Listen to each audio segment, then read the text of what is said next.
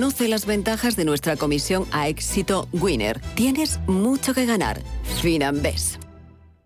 ¿Necesitas valorar tu empresa para vender, financiar o potenciar tu negocio con un equipo de probada experiencia? De forma cercana y profesional, Arvalia comparte contigo todos los aspectos clave del proceso, realizando una valoración objetiva, de calidad y totalmente confidencial. Si quieres añadir valor a tu compañía, Arvalia, contáctanos en arvalia.es. Los mercados financieros, las bolsas más importantes, información clara y precisa. Esto es Radio Intereconomía. A la hora de alquilar mi casa tenía muchas dudas. ¿Y si no me pagan o no cuidan el piso? En Renta Garantizada cobrarás tu alquiler todos los meses y se encargarán de todas las gestiones por ti. Renta Garantizada, la única que asegura el cobro de tu alquiler. Alquila tu casa con total seguridad. Infórmate en el 910 1095 o en rentagarantizada.es.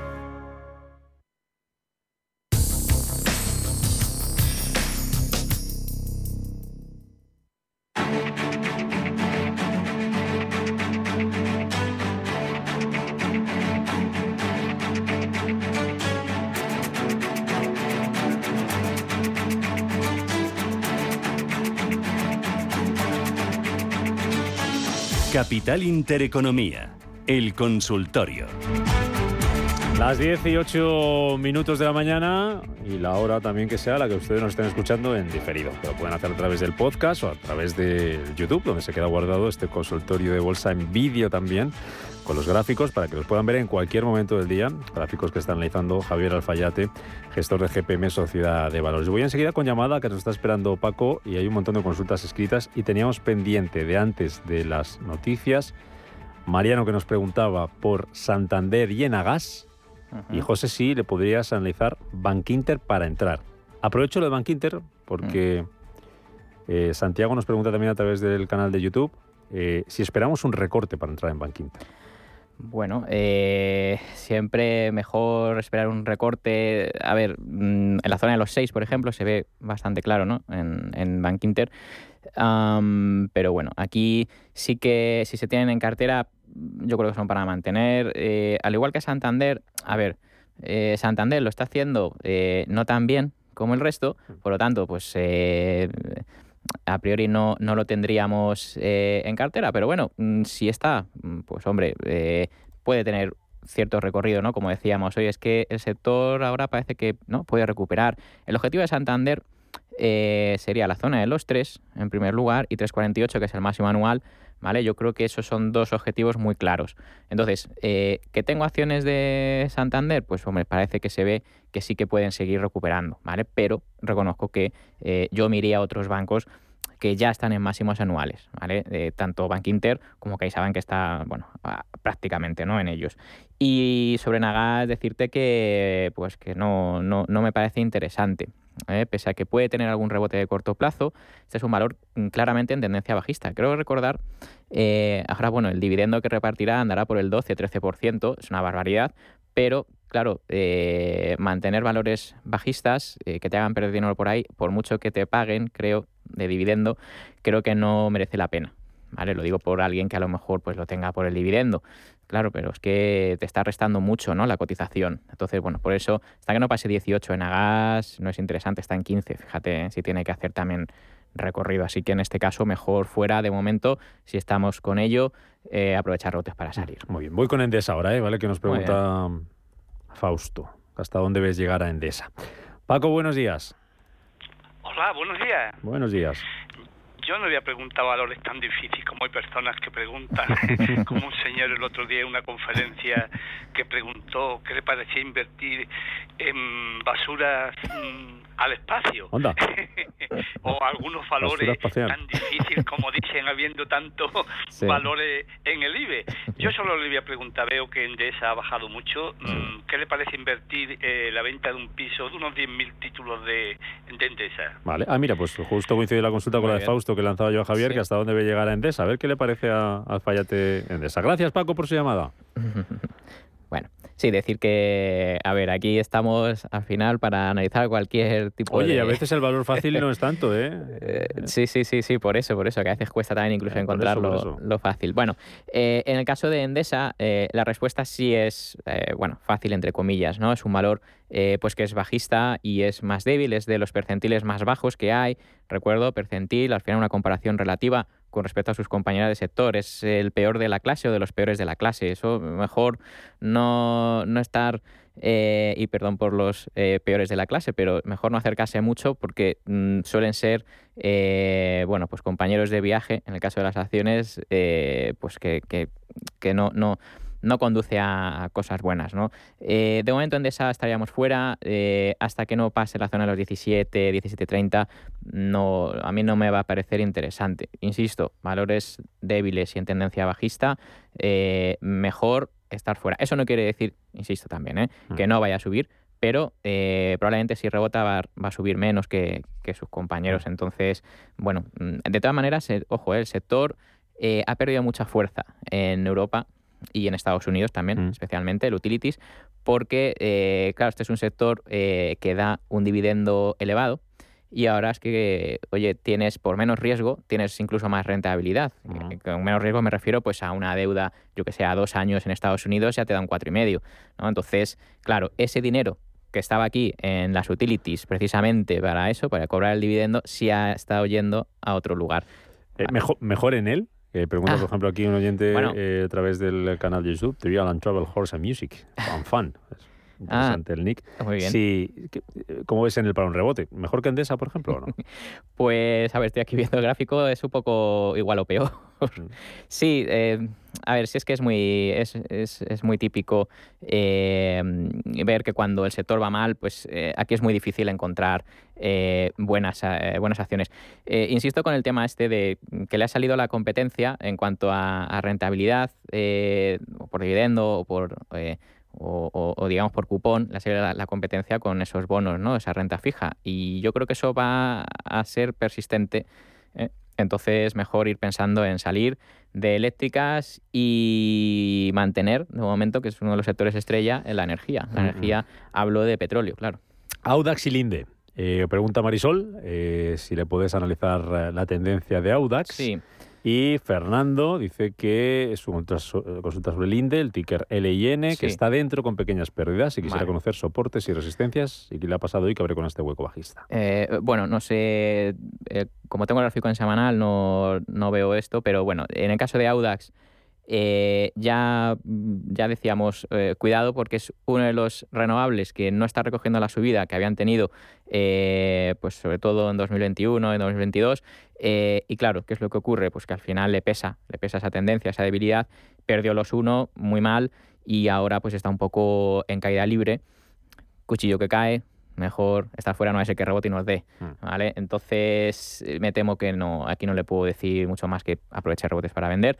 Eh, y sobre el INDE, la eh, chemical o química en, eh, europea, bien, bien, lo está haciendo bien, es un percentil bastante alto, se está acercando a su zona de máximos anuales, junto con OCI, creo que es belga, sector fertilizantes, mm, también tenemos Solvay, alguna más, Rexi, Rexi bueno, incluso Aircross, también sale por ahí dentro de, las fuertes. Bueno, pues son compañeras que aquí sí, eh, estos sí que nos interesan, las primeras de la clase. Lo puede mantener mientras esté por encima de 287. Ese es el nivel clave que tiene que respetar. Nos, eh, nos no. Te pregunta el cuidador de la bolsa si le puedes analizar Repsol. Ahora hablabas precisamente de. Mencionabas por encima de Repsol. Y el banco ese danés del que tanto habla. Giske. Es que vale. sí, Eso dice. Bueno. Que si lo puedes analizar. Sí, hombre. Es que vale, has hecho famoso. Sí, sí. Que Miedo me da. que luego bajan y te lo recuerdan toda la vida. no, no, no. Bueno, mira, sobre Resol, eh, sí, es decir, este se puede mantener. Es verdad eh, que dentro de todas las petroleras que hay, eh, tampoco es de las mejores. Tiene un percentil 50, o sea, están en el medio de la tabla, pero es verdad que tampoco hay muchas más en el, en el IBEX, ¿no? O sea que, eh, bueno, pues eh, el sector le está ayudando, el precio del petróleo también parece que le ayuda. Eh, se puede mantener mientras esté por encima de 12.90, 12.80. ¿Vale? A ver, aquí hay petroleras, pues quizás mucho más interesantes. Eh, por ejemplo, Technip, Schlumberger, Hess Corporation, Murphy Oil. ¿vale? Tengo aquí una lista. Claro, son estadounidenses. Que allí parece que la cosa va a otro ritmo. ¿Eh? Hay ciertos sectores que les va muy bien. Bueno, el sector asegurador, por ejemplo, así por mencionar algo de, de la lista esta, eh, se ve que lo está haciendo muy bien. La subida de tipos le beneficia, como a los bancos. Estados Unidos, ¿no? Sí, sí, sí. Pero bueno, eh, nada, volviendo un poco a que me voy por los cerros de volviendo un poco a Resol, insisto, se puede, sí, se la puede quedar, o sea que sin problema. ¿Qué más? Gypsy Bank. Ah, sí. Joder, madre Gypsy mía, ya. Bank, analízalo, ya. Me- Preséntanoslo. Has hablado tantas veces de, de él que nos Pues- lo tienes que traer a comer ya un día. Sí, bueno, pues este es uno de los que, eh, a ver, así es un poco raro, extraño, pero eh, bueno, no quiero mencionar ninguno eh, japonés porque entonces ya me, me echan de aquí. Sería exótico. sí, pero bueno, eh, Giske es uno de los que lo hace bien, eh, está en coronas danesas, eso sí, pues ya sabemos que coronas danesas, pues ya tenemos que estar haciendo cambio, nos puede resultar un poquito más caro operarlo, pero bueno, es uno de los que eh, está fuerte, tiene un percentil 91, para que haga así memoria, pues si tuviéramos 10 valores, pues estaría en la posición, pues el, el- el segundo, ¿vale? Eh, De los, de los más fuertes, o sea que se puede mantener mientras esté por encima de 386 coronas danesas, así que bien. Venga, la última, José Luis. Nos pregunta por eh, si le puedes echar un vistazo a Arcus Bioscience, RCUS, A ver, RCUS, Arcus Bioscience y Deutsche Post, D, P de Pamplona, W, D de Dinamarca, P de Pamplona, W. Arcus Biosciences y Deutsche Post. Vale, el Arcus este... sí. RCUS. Sí, sí, sí, sí, sí. Aquí lo veo. eh, eh, bien, bueno, eh, ayer bajó un 2 y pico, pero mientras esté por encima de 25,96 eh, no está mal. Tiene poquita negociación, o sea, en el sentido de que mm, esta subida puede ser a lo mejor un poco engañosa, pero bueno, como digo, puede mantener eso, tiene en cartera, mm, mientras esté por encima de 25,90, 25,96, ¿vale? Y la otra, me dijiste... Mm, Es que ya sé. Deutsche Post. Ay, sí. De Dinamarca, P de Pamplona, W. Vale, pues vamos con Deutsche Post. Eh, uf, esto no, no me gusta. Los delivery services en, en Europa eh, han tenido una corrección también importante y, y, bueno, lo que vemos en Deutsche Post al final es una tendencia bajista muy marcada que no va a pasar, eh, no va a cambiar mientras no pase 36 euros, ¿vale? Ese sería el nivel. Tiene que girar esa tendencia y luego empezar a ser un poquito más fuerte que el mercado, o sea, eh, que destaque. O sea, que bueno, tiene trabajo por hacer. De momento, mucha resistencia por arriba. Yo la esperaría, o sea, decir, esperaría unas semanas a ver si es capaz de superar ese 35, 60, 36, más mejor, más en concreto, ¿vale? Y a partir de ahí ya hablamos, ¿vale? Pero todavía creo que es pronto, quizás. Hablamos la semana que viene. Claro, Javier sí. GPM Sociedad de Valores, gracias como siempre por acompañarnos en este consultorio de bolsa. En este día de caída mundial de WhatsApp, pero sí, ha bueno, respondido nuestro canal de YouTube, que Sí, para sí, eso lo sí, sí, tenemos, y aparte de vernos el careto y ver los gráficos, pues también pueden preguntarnos por ahí. Gracias Alfayate, hasta la Gracias, próxima. un placer, chao.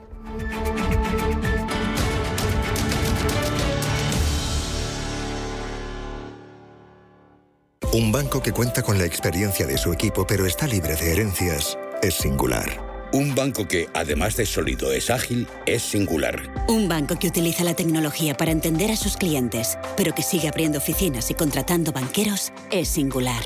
La nueva banca privada es singular. Singular Bank. ¿Necesitas saber el valor de tu empresa o una evaluación de su sostenibilidad? ¿Necesitas un informe reconocido, solvente y de calidad para negociar con eficacia una compra o venta? ¿Lo necesitas para acreditar su valor o sostenibilidad ante terceros? ST Sociedad de Tasación, entidad homologada por el Banco de España, es tu mejor opción. Visítanos en stvaloratuempresa.es o llámanos al 91 436 0205. Si mantienes la cabeza en su sitio, cuando a tu alrededor todos la pierden, si crees en ti mismo cuando otros dudan, el mundo del trading es tuyo. Trading 24 horas, un sinfín de oportunidades. Cuando ves la oportunidad, IG. Todas las operaciones conllevan riesgo. 76% de las cuentas de inversores minoristas pierden dinero en la negociación de CFD con este proveedor. Debe considerar si comprende el funcionamiento de los CFD y si puede permitirse asumir un riesgo elevado de perder su dinero. Hablemos del jamón. Este año los regalos de Navidad se agradecen mucho más. En estas fechas, nuestros productos se convierten en incentivos eficaces y rentables, capaces de satisfacer las expectativas de quien los recibe y de reforzar la imagen y el prestigio de su empresa. Nos adaptamos a cualquier presupuesto. Tujamondirecto.com. Jamones embutidos de bellota de guijuelo a su casa. Visítenos en www.tujamondirecto.com o llámenos al 984 1028. Hablemos del jamón. La Hora de Miguel Ángel es un programa dedicado a la salud y la prevención de enfermedades. Con un lenguaje claro y sencillo, te explica cómo llevar una vida saludable. Todas las noches a la una y media de la madrugada en Radio Intereconomía.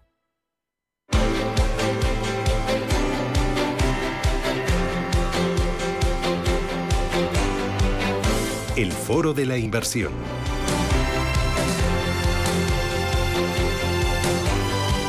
A pesar de un año muy difícil para la mayoría de los segmentos de la renta fija, el entorno macroeconómico ha sido favorable para los activos relacionados con las materias primas, incluidas también las divisas.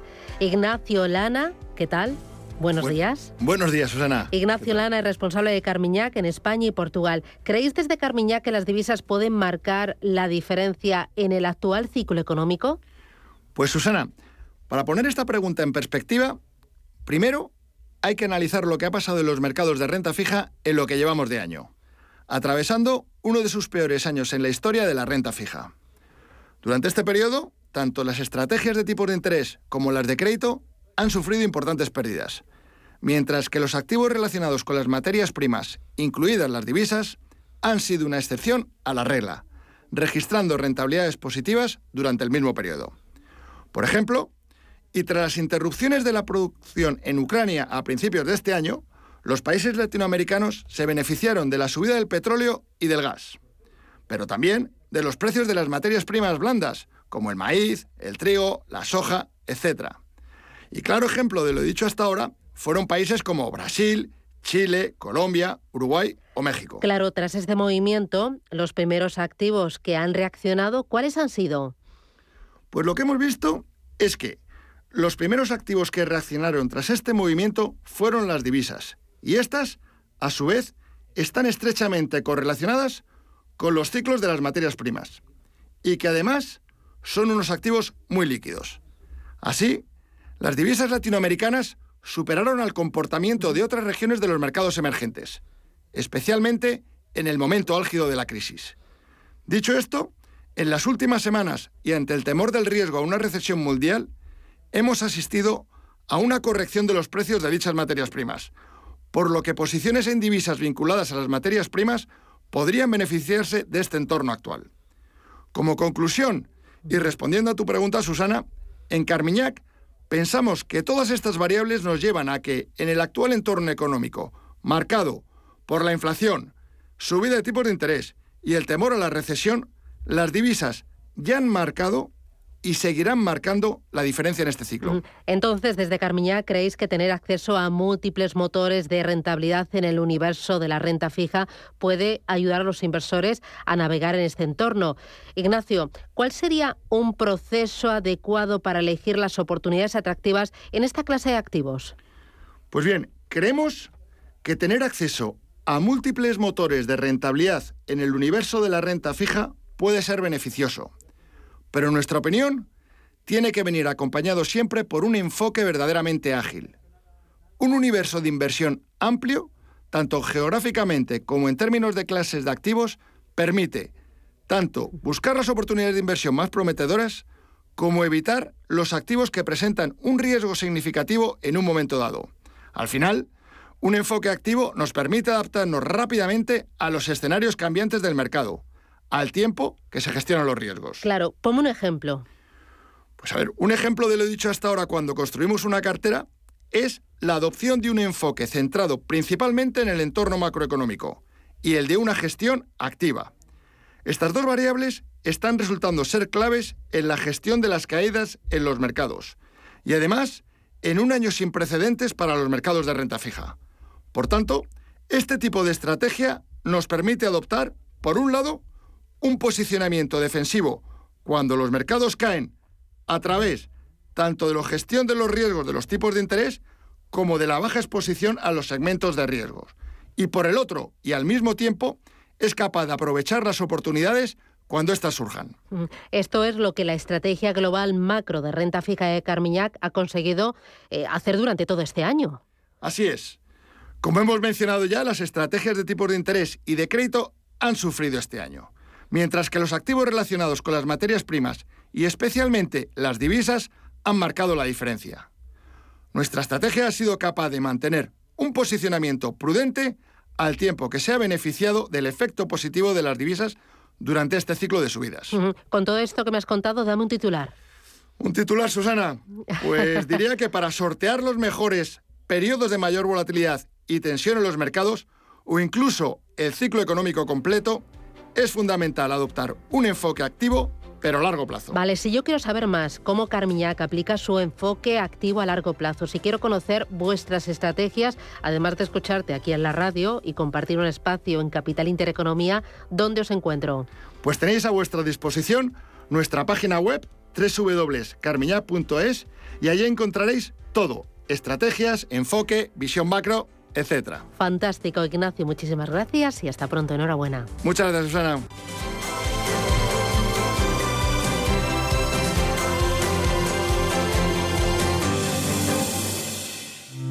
¿Conoce las oportunidades que ofrece el sector salud para invertir? En Bellevue, gestora suiza especializada en este sector, contamos con una amplia gama de fondos con la que puede participar en el crecimiento del sector, invirtiendo en todas sus áreas. Aportamos valor y diversificación a su inversión con fondos en biotecnología, salud digital y tecnología médica. Bellevue, primera gestora europea en sector salud. Iberaval lanza con CERSA línea Industria 2223 con financiación al 0% en proyectos de crecimiento y emprendimiento industrial. Iberaval es agente activo en el plan de recuperación, transformación y resiliencia de la Unión Europea. Iberaval.es. Compromiso Iberaval. Hoy en día encontrar la herramienta que pueda resistir el paso del tiempo es fundamental en la renta fija. Es por eso que MFS Investment Management adopta un enfoque Active 360. Visite mfs.com barra Active 360. Nace Dirigentes Club, un espacio único donde cruzamos las historias de nuestros dirigentes, un entorno de networking para generar vínculos profesionales, la mejor plataforma de nuevos conocimientos y tendencias, un club donde ofrecemos a nuestros dirigentes los mejores planes y servicios, porque juntos alcanzamos el éxito, porque juntos sumamos. Descúbrelo en dirigentesclub.com. La ciberseguridad se ha convertido en una pieza fundamental en la estrategia de las empresas, especialmente en los últimos meses, cuando se han registrado importantes aumentos en el número de ciberataques. Una amenaza de la que no escapan las pequeñas y medianas empresas, cada vez más en el punto de mira de los ciberdelincuentes. Pensando en esas pymes, Capital Intereconomía pone en marcha un programa especial sobre ciberseguridad. Será el próximo miércoles a las 11 de la mañana. Con el patrocinio de Cisco y Secure IT.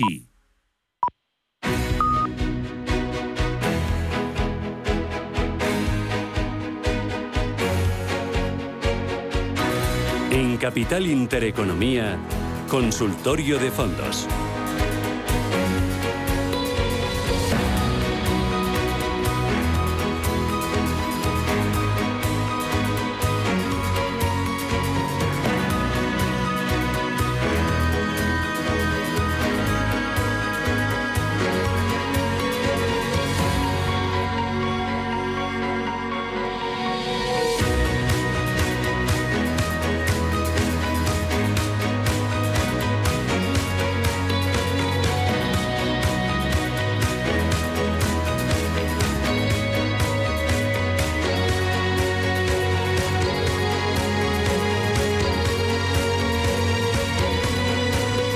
Y media de la mañana, son hora menos en Canarias, abrimos nuestro consultorio de fondos de inversión en el que hoy nos van a tener que acompañar a ustedes a través del teléfono, dejarnos ahí su pregunta, su consulta, porque ahí hay de WhatsApp, así que no nos van a poder preguntar eh, a través de nuestro canal habitual, uno de ellos es eh, ese WhatsApp, así que teléfono 91 533 1851 91 533 1851 consultorio de fondos de inversión hoy con Félix González es socio director general de Capital Familiar de AFI. ¿Qué tal, Félix? ¿Cómo estás? Bienvenido, buenos días. Buenos días. Bueno, muchísimas gracias. Siempre te, pregunto, siempre te pregunto por tu grado de optimismo, si ha variado mucho o no desde que hablamos la última vez hace una semana. ¿Cómo, cómo estás viendo el mercado, Félix?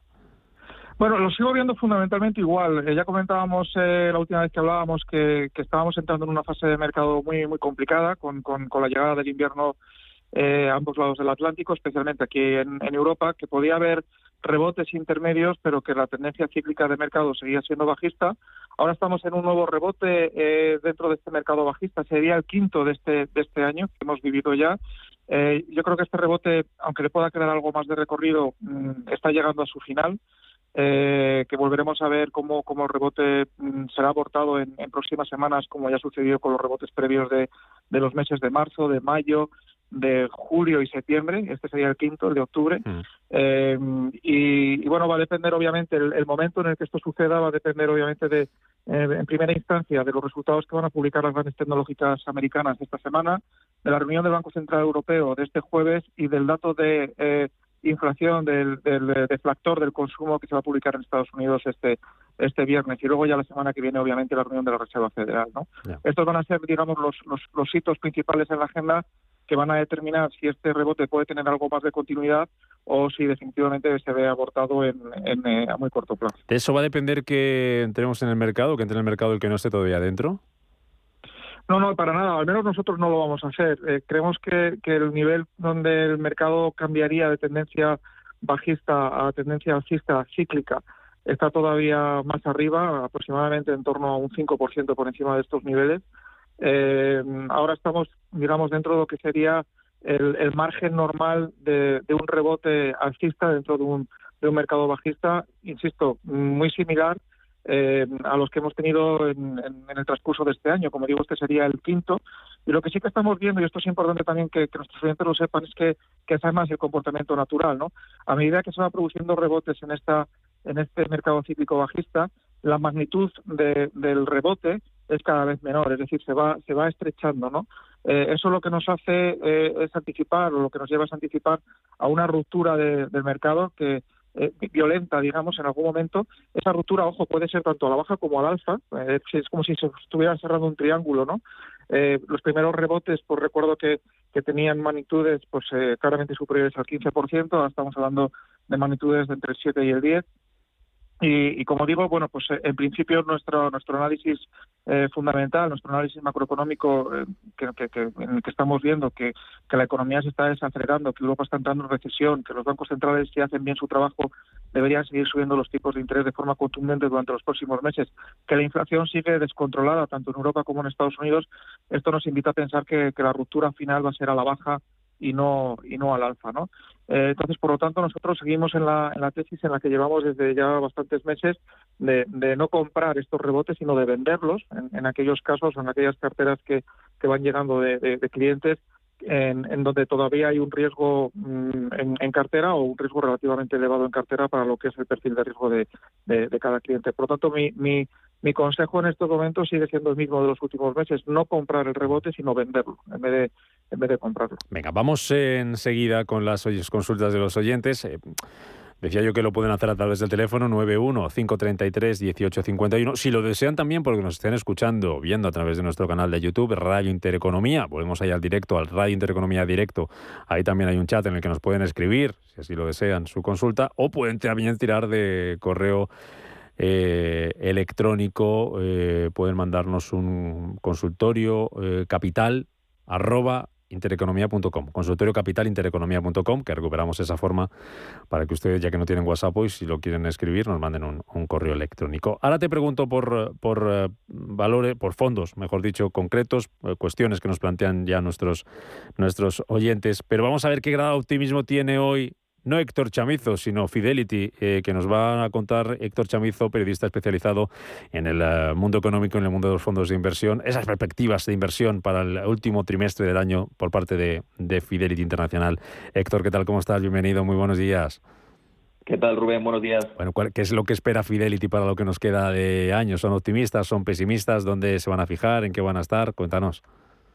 Bueno, son moderadamente pesimistas por, por hacerte un, resumen y eh, básicamente en el último informe de perspectivas y lo que he podido también hablar con la casa en los últimos meses, llevan mucho tiempo diciendo que hay que centrarse como en tres focos diferentes. El primero de ellos es el conocido como aterrizaje suave, forzoso o de emergencia que están lanzando los bancos centrales. Y desde el punto de vista de Fidelity consideran que, nos vamos a ir a un hard landing, a un aterrizaje forzoso, aunque han retrasado sus perspectivas en Estados Unidos hasta mediados de 2023. Consideran que con la subida de tipos de interés de la Reserva Federal y con el clima global tan adverso que, tenemos, eh, al final ese incremento del precio del dinero se hará notar sobre la economía de Estados Unidos y al final pues se terminará trasladando en, una recesión, pero ya de cara a mediados del 2023.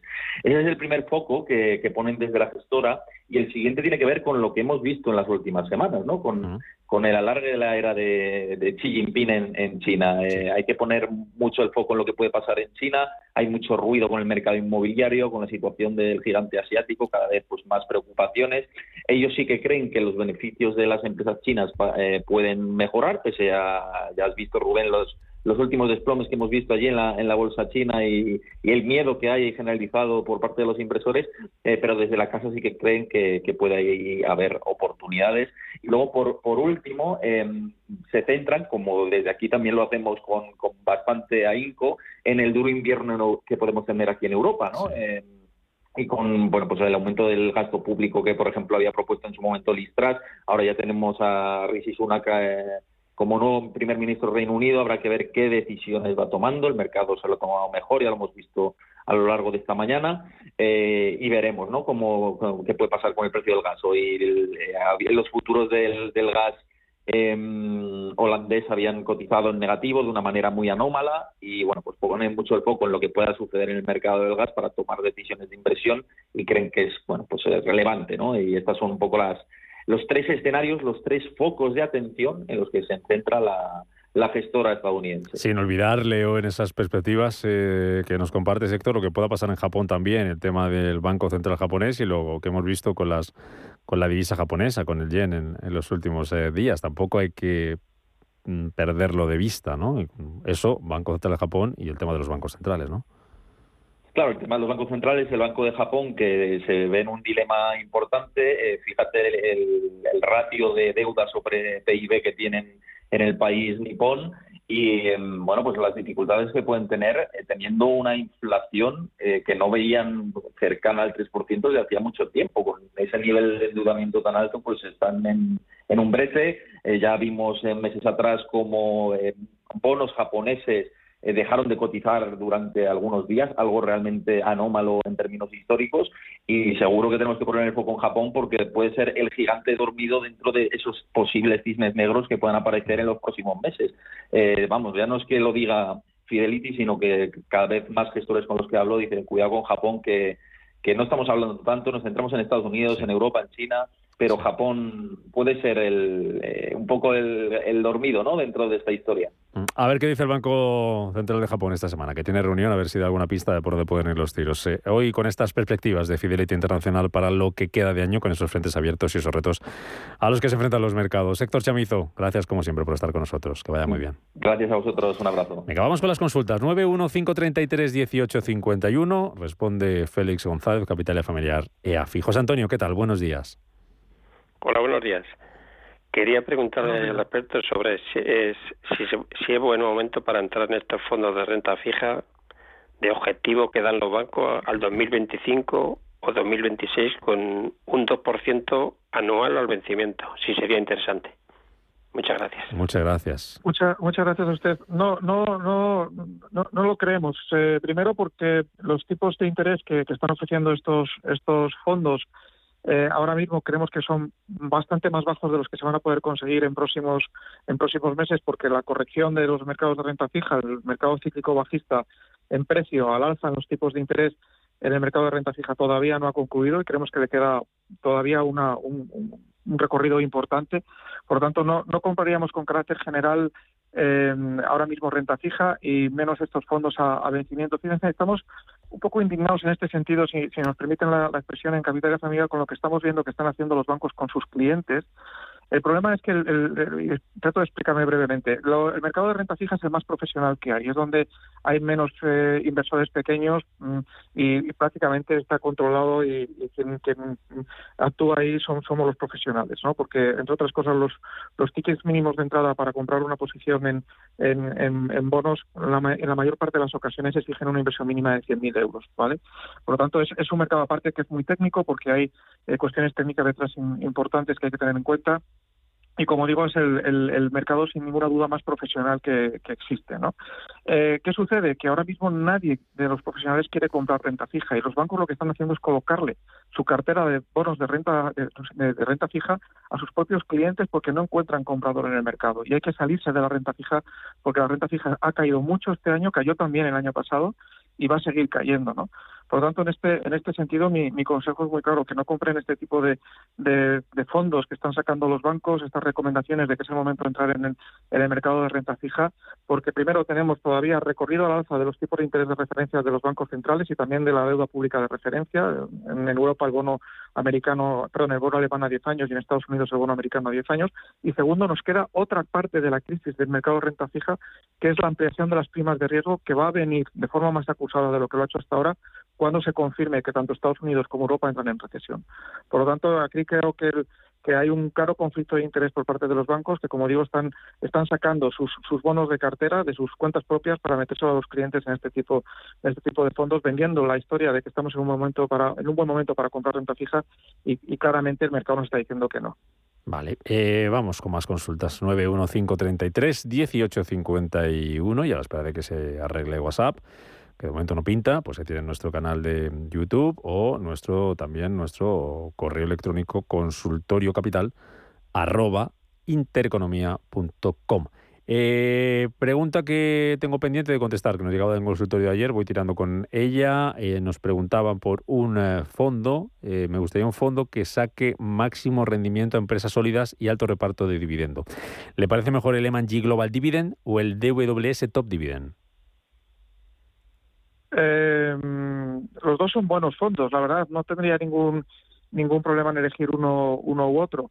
El, tema, como venimos comentando, es el momento de mercado, ¿no? Es decir, eh, espera que, que las compañías value y, y, las que pagan alta rentabilidad por dividendo, que en muchas ocasiones son, son las mismas, eh, o en la mayor parte de las ocasiones son las mismas, eh, lo habían hecho bien en la primera fase de la corrección, pero a medida que, que la corrección se va consolidando y hay un riesgo de, de, que, bueno, un riesgo cada vez más evidente de que, de que entremos en recesión y que haya una contracción del crecimiento a nivel global y sobre todo en un entorno de subida de los tipos de interés de, la renta fija que va a continuar, como decíamos antes, y que se va a ir a niveles más elevados y que es un rival clarísimo, tanto por riesgo como por rentabilidad implícita eh, a, las compañías que pagan dividendos, dividendos de las compañías, pues yo en estos momentos no haría cartera ahí. Es más, es posible, y alguna vez también lo hemos comentado desde estos micrófonos, que cuando se produzca el giro al alza del mercado, lo primero que da con que comprar no sea precisamente compañías de alta renta de dividendos, sino eh, compañías de crecimiento, ¿no? Porque van a ser las que eh, más, digamos, se apalanquen en la subida a las expectativas del que el ciclo de tipos de interés al alza eh, ha tocado techo, ¿no? Entonces, bueno, si yo tuviera que mantener sí o sí, es decir, si yo fuera un fondo de renta variable que esté obligado por mi folleto a mantener posiciones de renta variable en cartera independientemente de que el mercado esté cayendo, porque no puedo dejar de invertir, pues posiblemente sí estaría ahora mismo en, en, compañías de alta rentabilidad por dividendo. Pero si puedo elegir, como es el caso, pues, pues no estaría ni en unas ni en otras de momento. Vale, vamos con otra llamada. Jimena, ¿qué tal? Buenos días. Hola, buenos días. Oye, gracias por atenderme. Voy a hacerle la pregunta. Muy bien. Mire, yo lo que quería preguntarle es que tenía unos fondos de renta variable desde hace 10 años, en el 2009, con unas ganancias muy importantes. Entonces, en enero me salí y lo puse en monetarios. Lo que quiero preguntarle a Félix es si esa es una buena opción o podría tener alguna opción para no tener que pasar por Hacienda.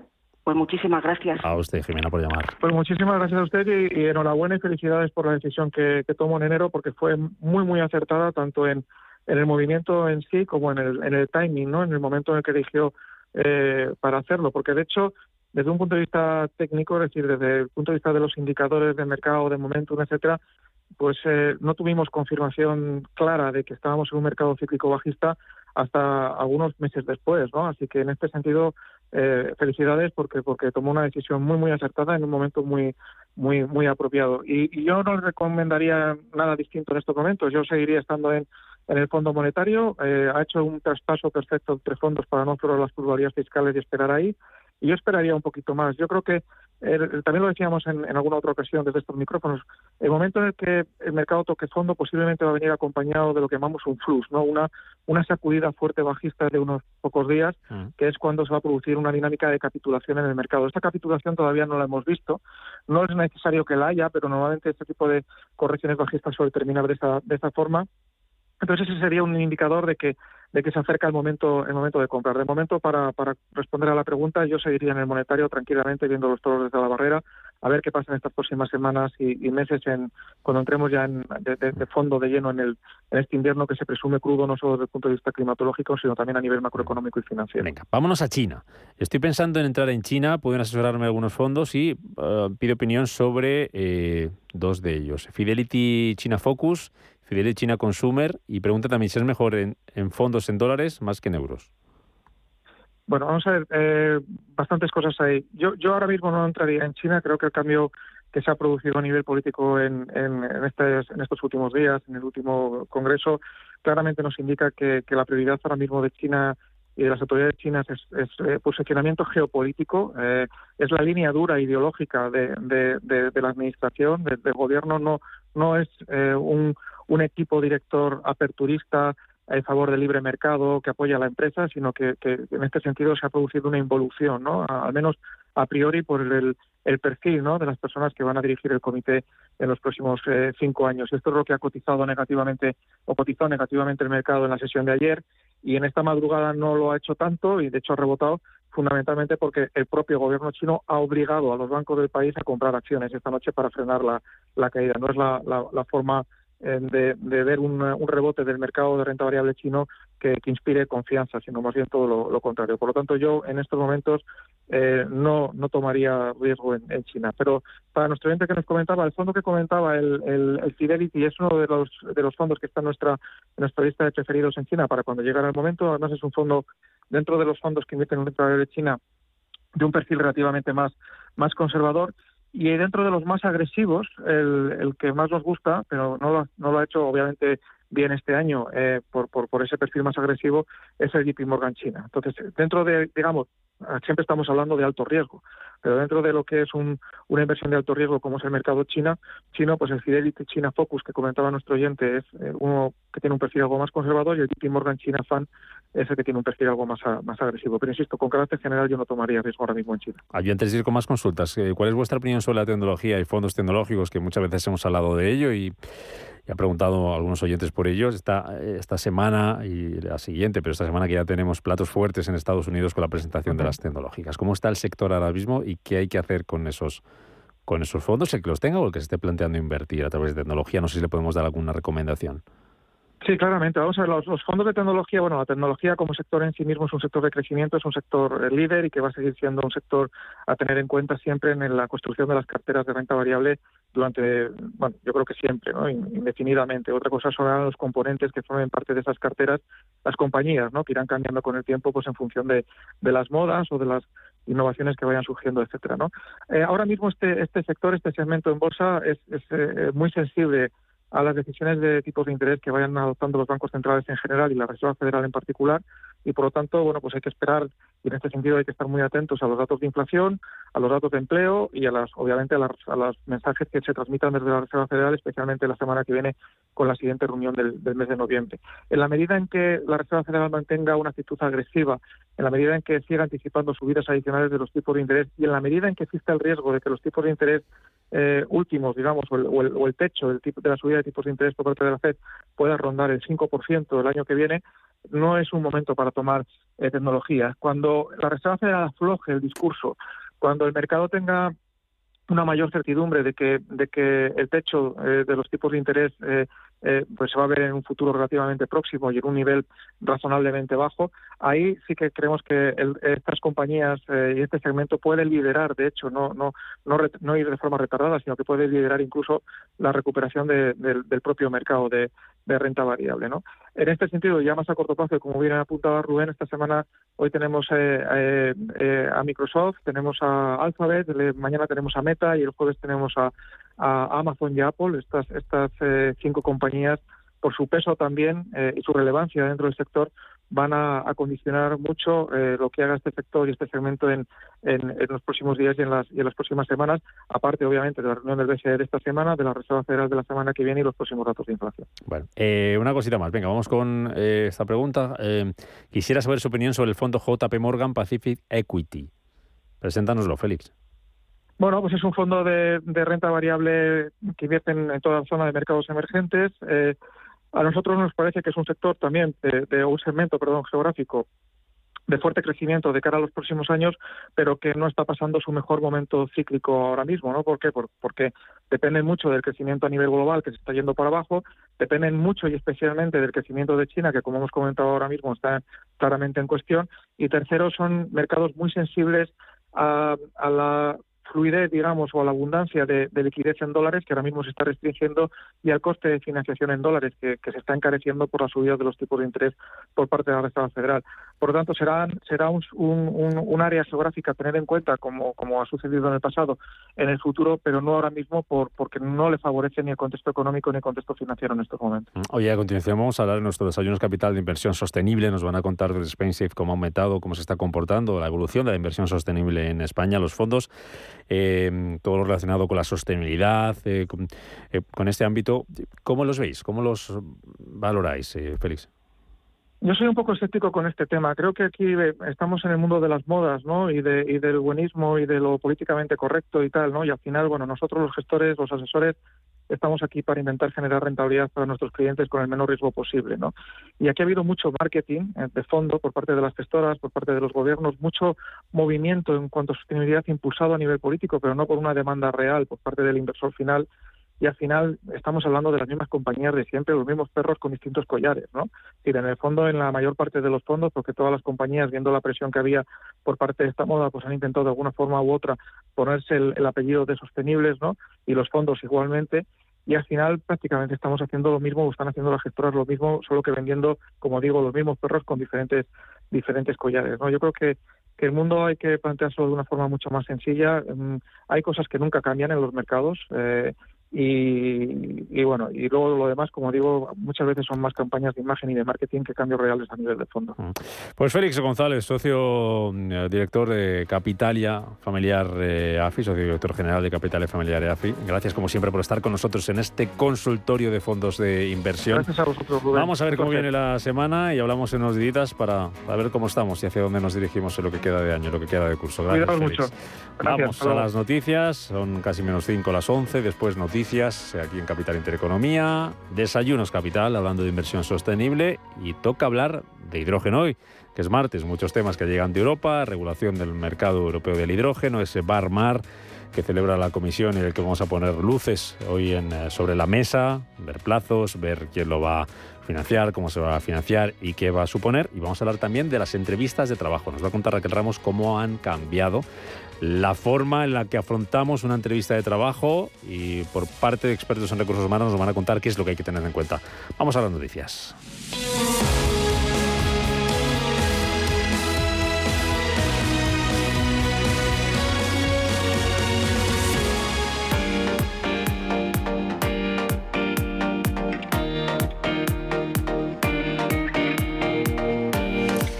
Date un capricho con los 8 días de oro del corte inglés. Solo hasta el 6 de noviembre llévate tus favoritos de la temporada con más de 600 marcas con descuentos de hasta el 30%.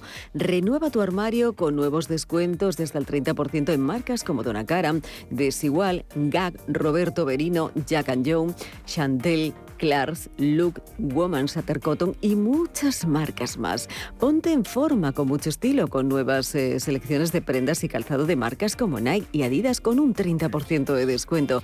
Sigue tu rutina cuidando tu piel. Ahorra un 30% en Elizabeth Arden y Lancome. Equipa también tu cocina y disfruta cocinando con Bra y su selección de productos para la cocina al 30%. Y porque pasamos un tercio de nuestra vida durmiendo, esta temporada renueva tu colchón con hasta el 30% de descuento en Flex. Todo esto y mucho más en moda hombre, mujer, infantil, accesorios, deporte, hogar, solo hasta el 6 de noviembre. Ya están aquí los 8 días de oro del corte inglés en tienda, en la web y también en su app. ¿Te lo vas a perder?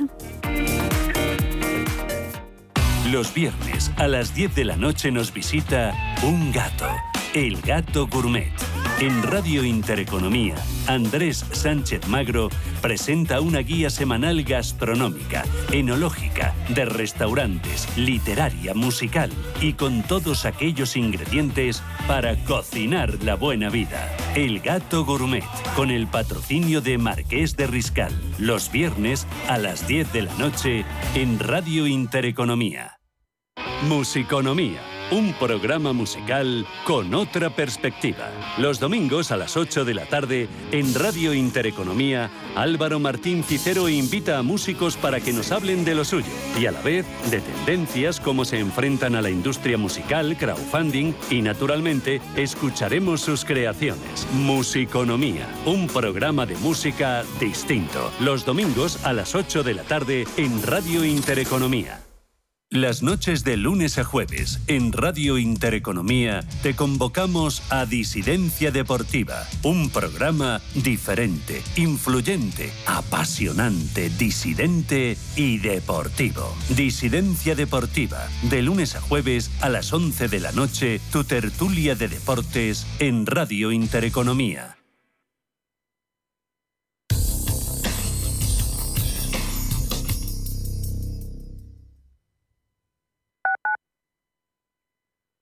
¿Vendes tu casa en Madrid Capital?